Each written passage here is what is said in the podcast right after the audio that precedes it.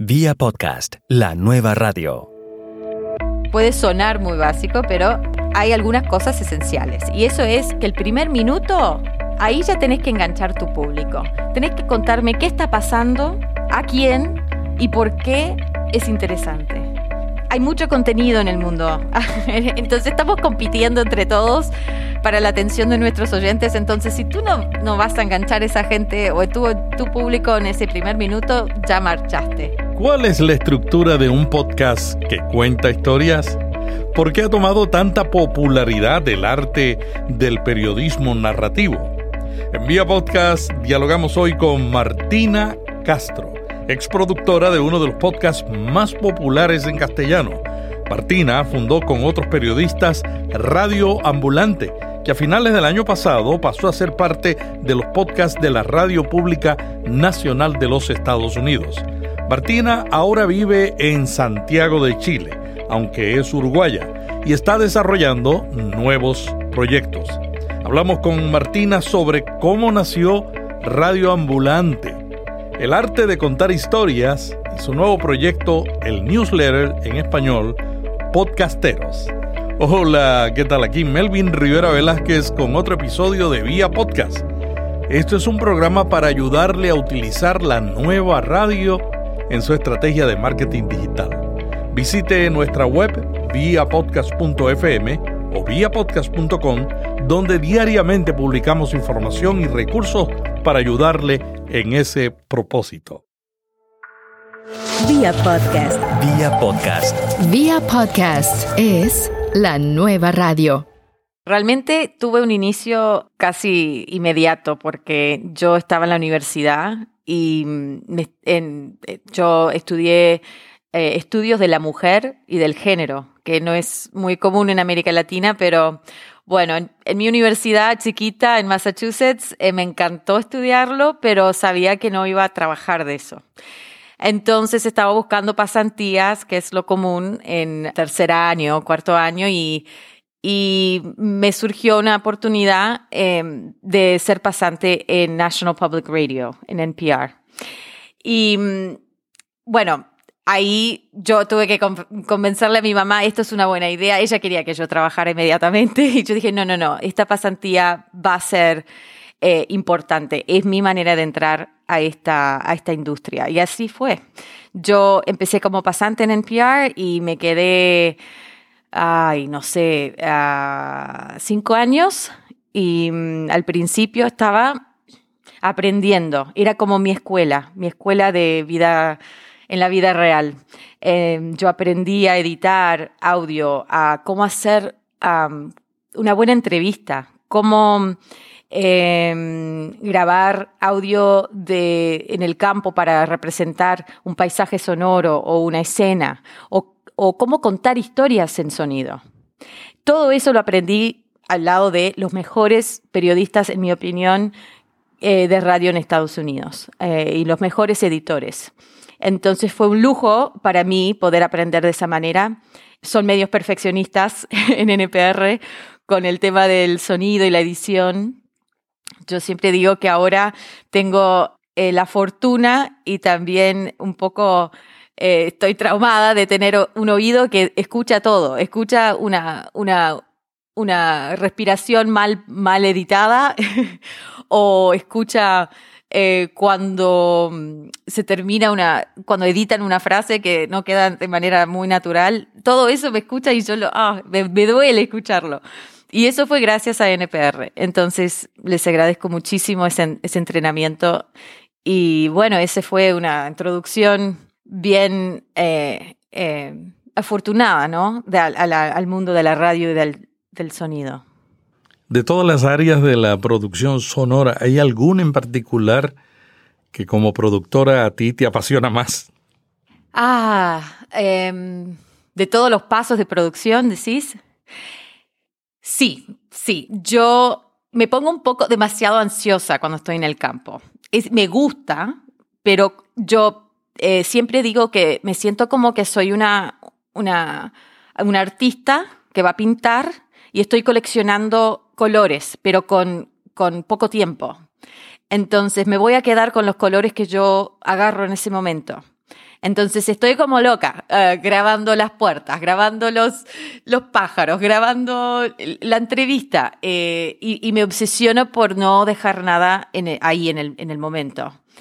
Entonces yo me pongo más tranquila cuando vuelvo a mi estudio, cuando vuelvo a mi computadora y empiezo a editar. Ahí me encanta. Ahí empiezo a pintar y empiezo a pintar con los colores que yo fui a agarrar en el campo y, y para mí, aunque se hace, se, se, haga con un mouse y, con teclas, eh, yo estoy haciendo algo artesanal. En mi opinión, estoy trabajando con mis manos y creando algo de la nada. Y es, es lo mejor que hay. Martina, tú fuiste una de las fundadoras de Radio Ambulante. ¿Cómo comenzó ese proyecto? La idea empezó, eh, fue, fue, de Daniel Alarcón originalmente, que él estaba trabajando en un, en un documental de la BBC en Perú y grabó unas entrevistas impresionantes en español, un trabajo muy duro y el producto final las tapó todas, eh, como que todas tenían em, traducción por encima y no se escuchaba la voz auténtica. Y él pensó, pero ¿por qué no existe algo así en español? ¿Por qué no podemos preservar las, las ah, voces auténticas em, de esta historia? ¿No? Entonces él, eh, él y Carolina Guerrero se pusieron a, crear Radio Ambulante. En ese momento ya tenían otra, nuestra otra cofundadora, Ani Correal, y habían empezado a investigar historias y eh, coleccionar ideas. Em, pero eh, no tenían mucha experiencia, en, bueno, no tenían experiencia en radio, eh, solo Annie tenía un poco, entonces estaban buscando una, una cofundadora con más experiencia en radio. Entonces, eh, Carolina me parece que me encontró en una conferencia que yo estaba dando una charla y se me acercó y me dijo, Ay, muy buena charla. ¿Hablas español? Como que ansiosamente queriendo ver si yo podía colaborar. Y yo dije, sí, sí, yo hablo. Y ahí empezó, ahí arrancó la idea y eh, me parece que en el 2012 eh, lanzamos nuestra eh, campaña de Kickstarter y eso realmente nos dio los fondos para crear la primera temporada de Radio Ambulante. ¿Cuánto recaudaron? Si me acuerdo bien, y esto, Alrededor de 45 mil dólares, si me acuerdo bien, pero no estoy, no, no me acuerdo súper bien, hace tanto tiempo.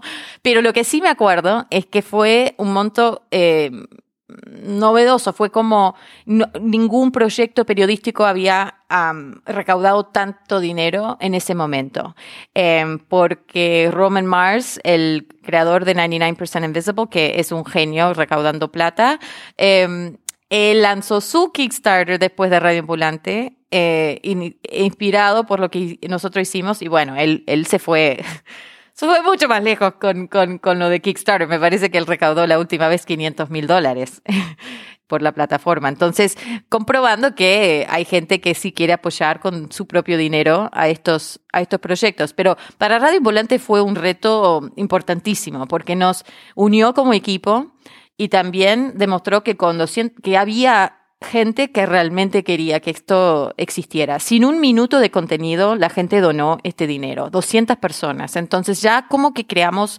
nuestra primera eh, red de, de, de, de entusiasmo, ¿cómo se diría? De, de fans em, y de gente que nos iba a apoyar a lo largo del proyecto, porque lo que no sabíamos en ese momento es que íbamos a tener una larga trayectoria, cinco años, para llegar a, un, a un, momento esta, no estable, pero como llegar a la próxima ah, fase del podcast.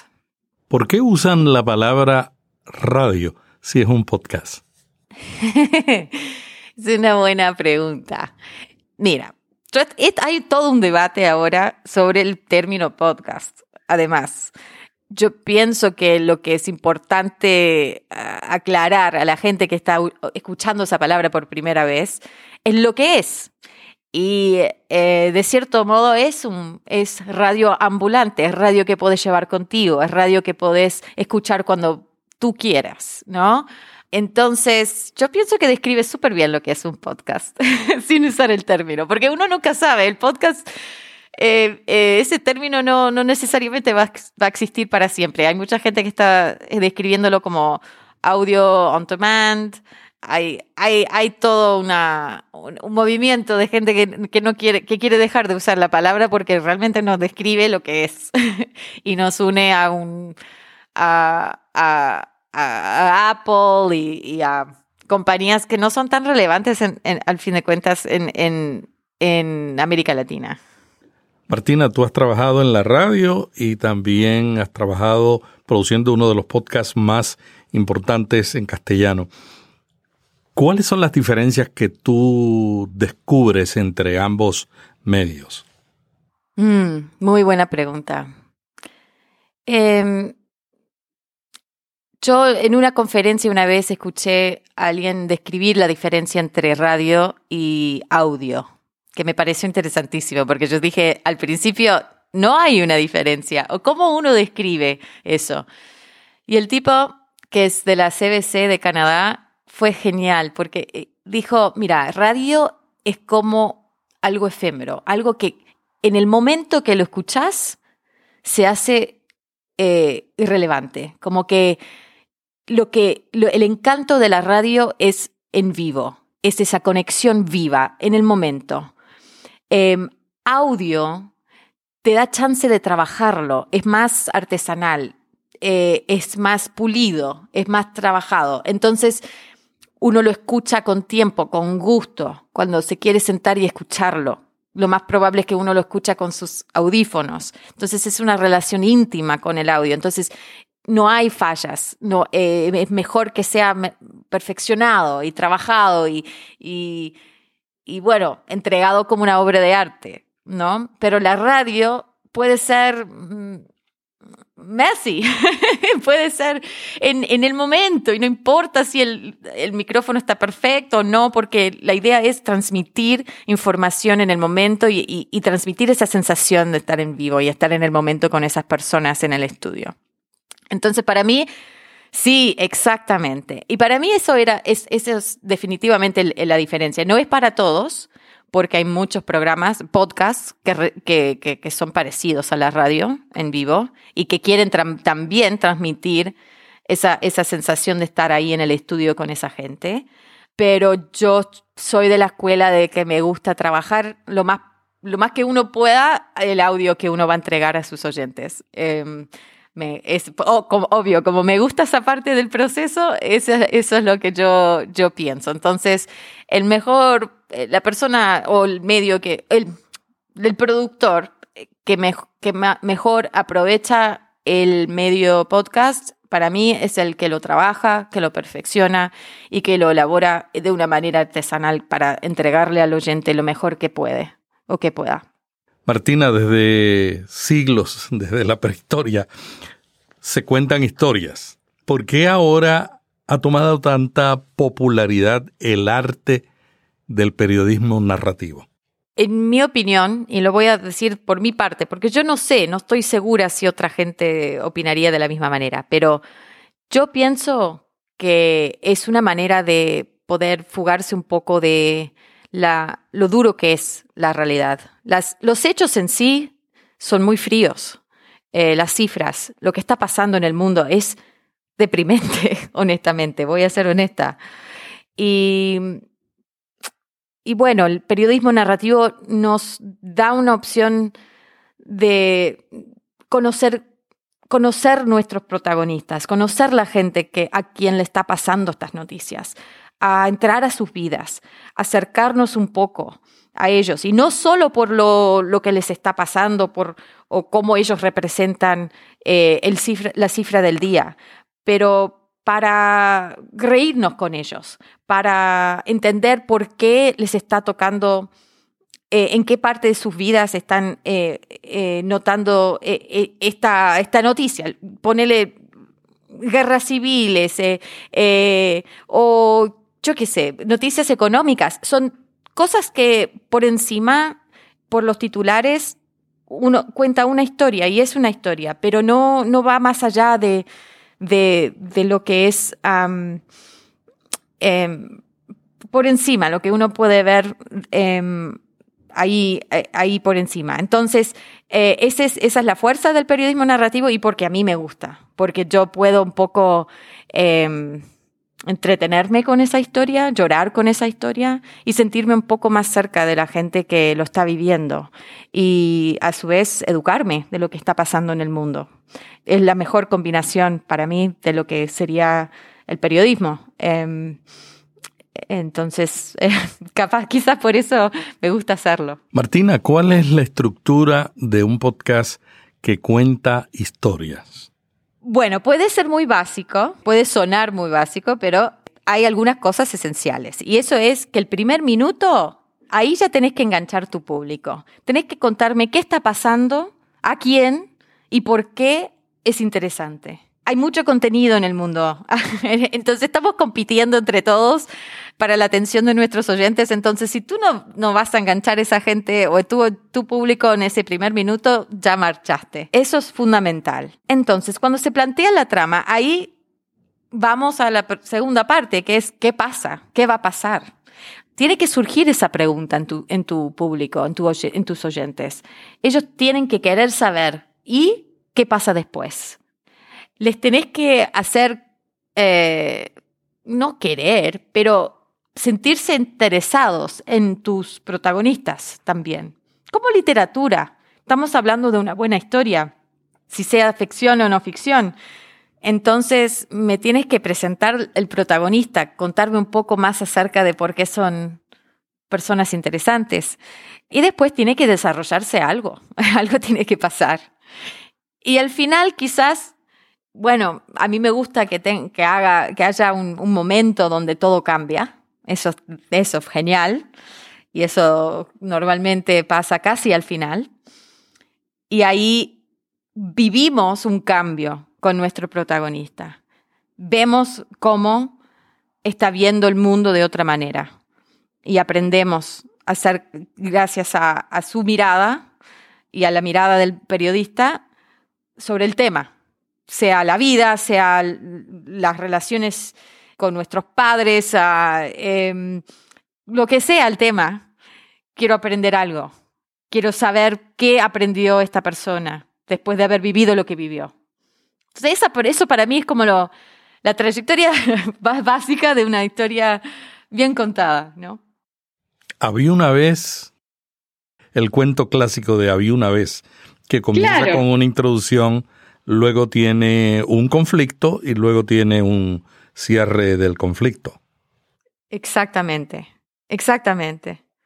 Sí, suena súper básico, ¿no? Pero eso describe el 99% de las buenas historias que hemos escuchado. Y bueno, uno juega con eso también. Quizás uno empieza al final, ¿no? O quiere, quién sabe, uno puede jugar dentro de, ese, de esa estructura. Me imagino que en los podcasts que tú has producido, hay más de una historia. Siempre, siempre hay más. Y, bueno, ese, es el arte, ¿no?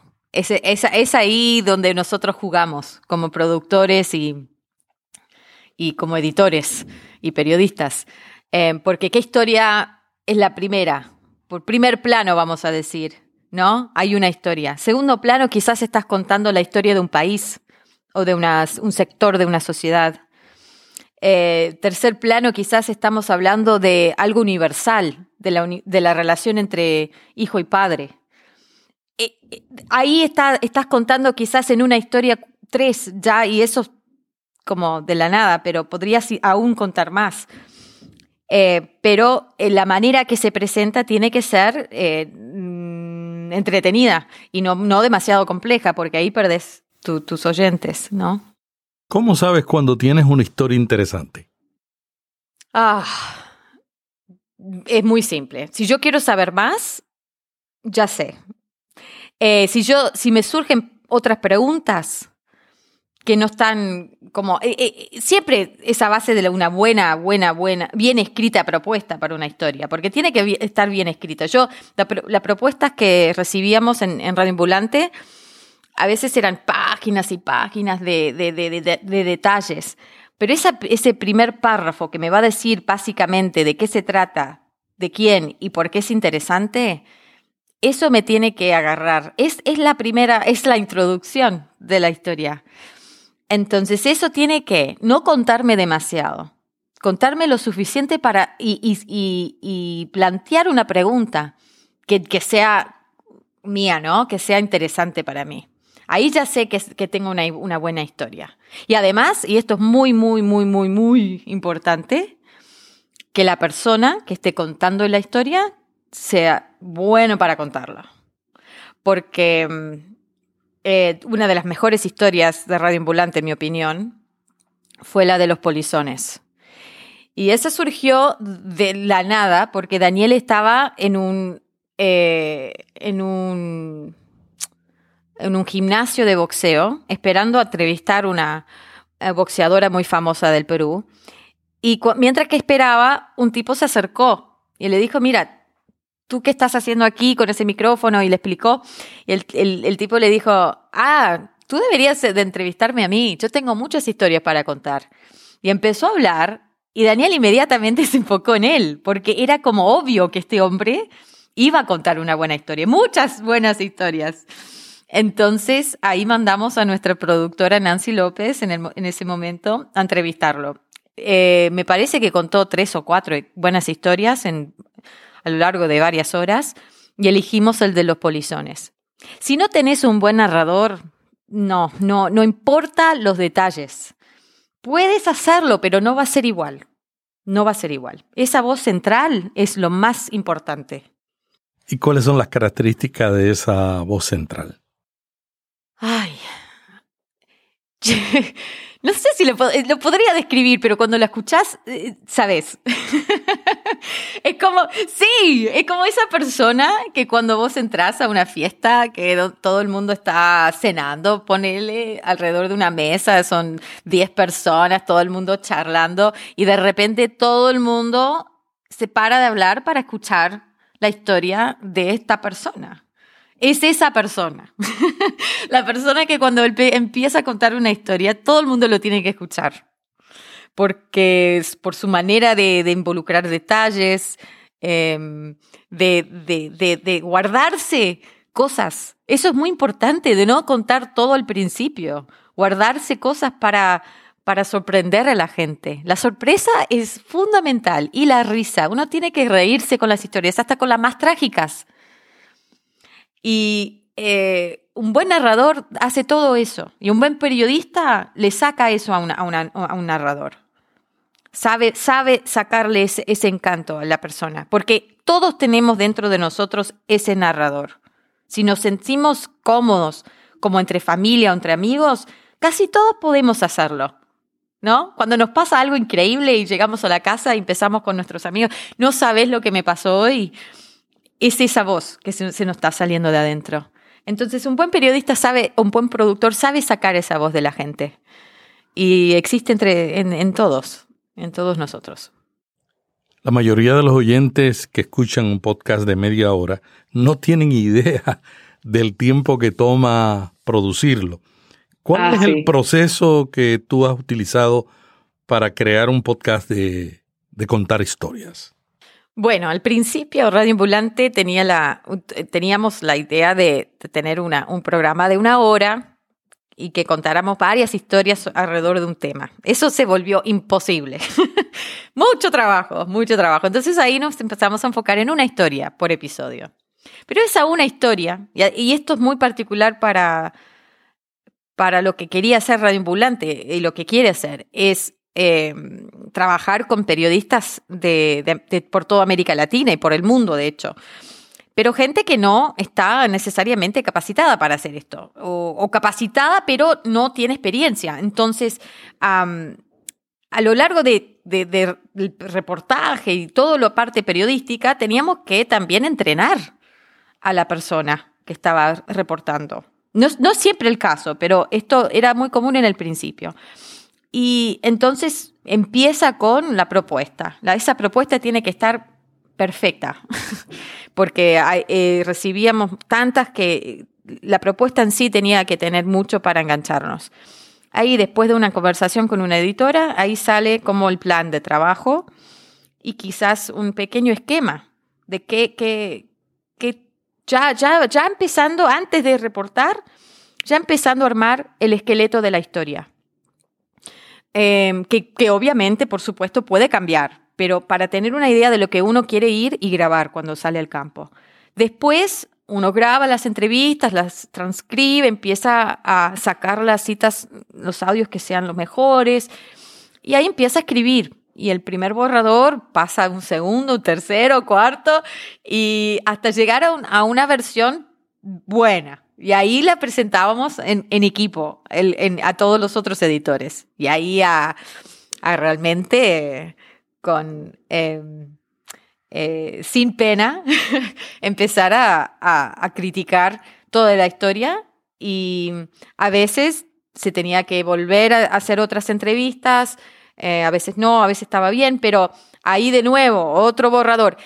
Nosotros en algún momento eh, tomamos, como decidimos observar la duración de cada historia para entender bien cómo, cuánto tiempo estaba tomando, porque algunas personas tardaban meses y meses para terminar una historia.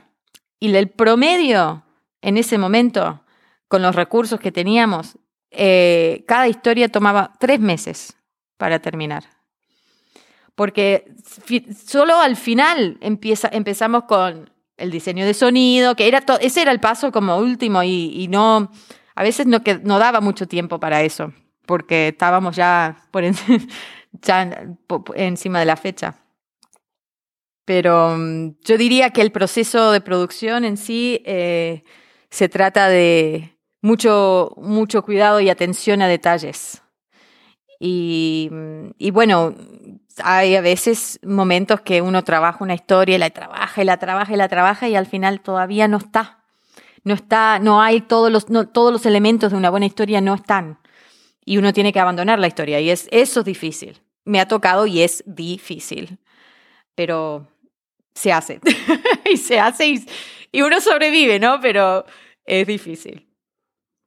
Martina, cuéntanos sobre tu nueva etapa de consultora y editora de un newsletter para podcasters.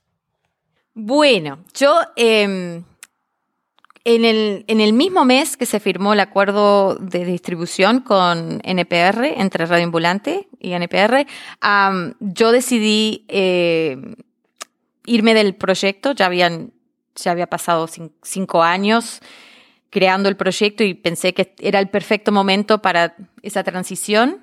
Em, yo quería trabajar en otros programas y, y ayudar. Yo en, el, en, la conferencia de Third Coast, eh, que me encanta esa conferencia, me contrataron para em, ser como, como una asesora, tipo asesora para gente eh, eh, que estaba en la conferencia que, necesitaban ayuda con sus proyectos. Me, vinieron a, hablar cada uno por 15 minutos o 20 minutos tenía con cada uno. Yo me encontré con 25 personas ese, ese, fin de semana y ahí se, se realmente concretó que yo tengo una pasión para ayudarle a gente a realizar sus proyectos. Ahí me di cuenta. Entonces yo dije, no, definitivamente esto es, el, camino correcto para mí. Entonces yo en ese momento quería ser asesora de podcast en español, si, podría, si, si, si surgían esas oportunidades, pero por todo, por Estados Unidos también.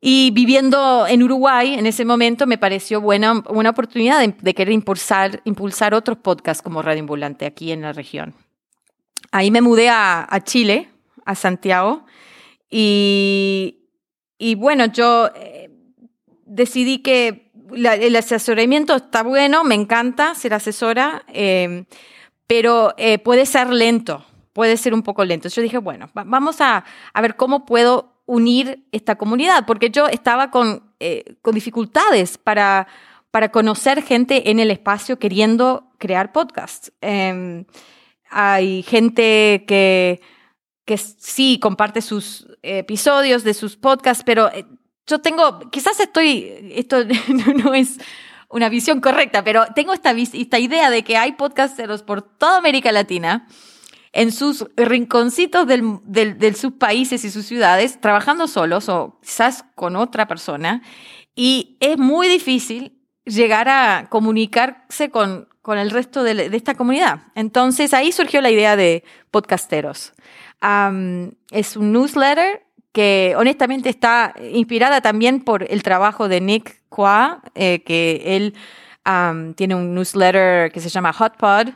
Es mucho más de la industria, hay mucha más información, mucho más densa, eh, pero él eh, saca una por semana. es, hay tanta información para compartir sobre la industria podcastera en Estados Unidos que él saca una por semana. Y yo también fui, fui inspirado por él porque me pareció no solo que yo lo leo como religiosamente, pero se empieza a unir gente alrededor de, esa, ese newsletter. Entonces yo quería crear algo parecido, pero algo más educativo y algo más em, comunitario. Entonces la creé como tipo cooperativa. No, no, yo no voy, yo por ahora soy la que escribe más, simplemente porque estoy uniendo gente y, pero tenemos eh, tres colaboradores. Em, eh, uno en Argentina, uno en, México slash Estados Unidos, em, otra en, Uruguay. Y estoy buscando colaboradores porque yo pienso que tenemos que empezar a representar lo que es la comunidad podcastera en América Latina.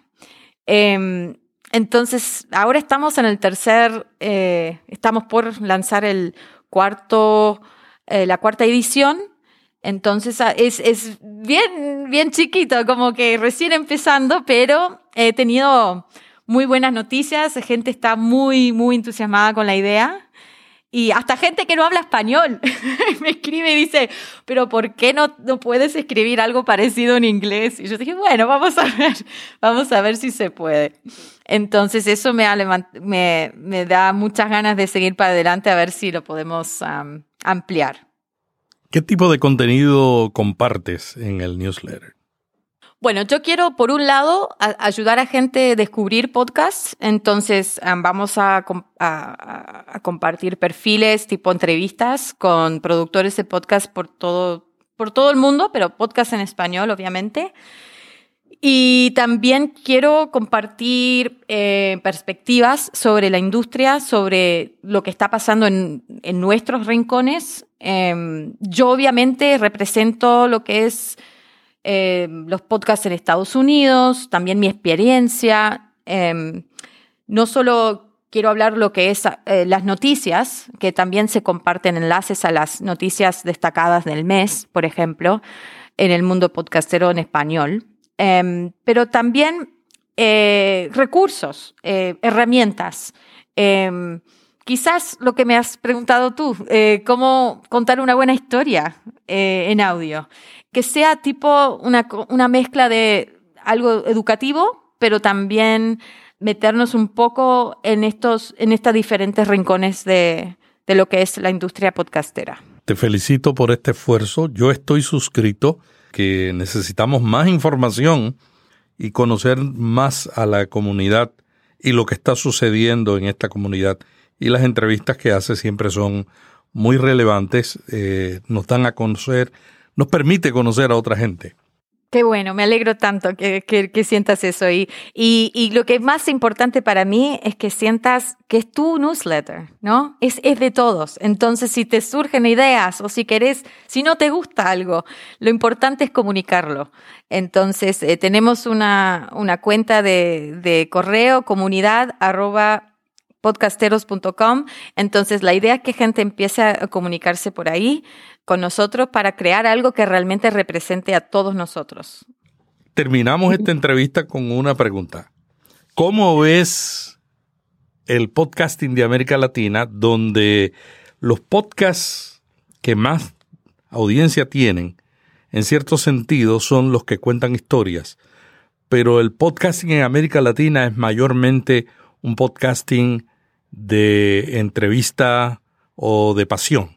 ¿Cómo ves ese, ese contraste y el futuro que, que tendría el podcasting en América Latina?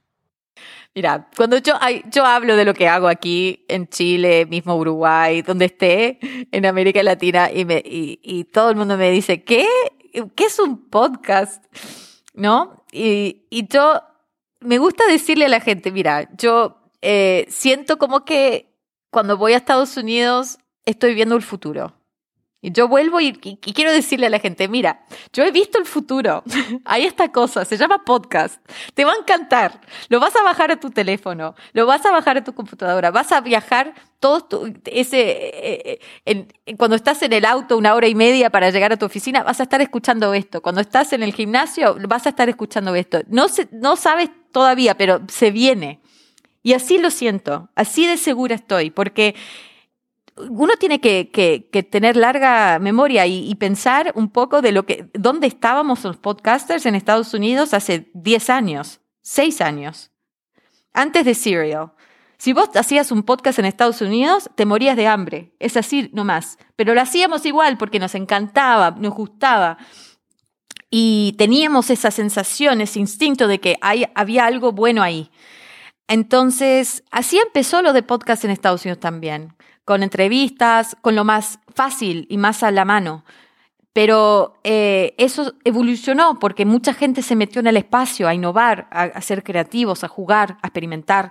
Gente con no mucho tiempo, lo hacían en, en, los fines de semana, después de trabajar, pero lo hacía y, ahí empezó a, surgir lo mejor del espacio y, lo, lo, que era posible. Y estamos ahí, estamos antes de nuestro serial. Así lo siento yo. Que hay gente jugando, hay gente experimentando. Em, estoy encontrando podcasts de periodismo narrativo eh, en español, otros. Eh, inspirados por Radio Ambulante, que me parece, es un orgullo mío poder decir eso. Entonces se viene, se viene, Melvin. Ten fe que este movimiento, este movimiento podcastero va a tener su, su hora aquí en, América Latina. Muchas gracias Martina Castro, consultora, asesora y productora de podcast y de radio. ¿Algo más que quieres añadir que se nos haya quedado? No, solo muchísimas gracias por tu interés en, lo que hago y, por unirte a podcasteros. Y, bueno, nosotros vamos a, impulsar este movimiento juntos. Nadie lo puede hacer solo. Entonces, em, si te gustan los podcasts, si te interesan los podcasts en español, vayan, buscan, sean seguidores, únense a, grupos de Facebook, a, newsletters, lo que sea, pero la idea es juntarnos y ver cómo podemos trabajar juntos y compartir recursos para impulsar este movimiento. Vía podcast. Vía podcast. Vía podcast es la nueva radio.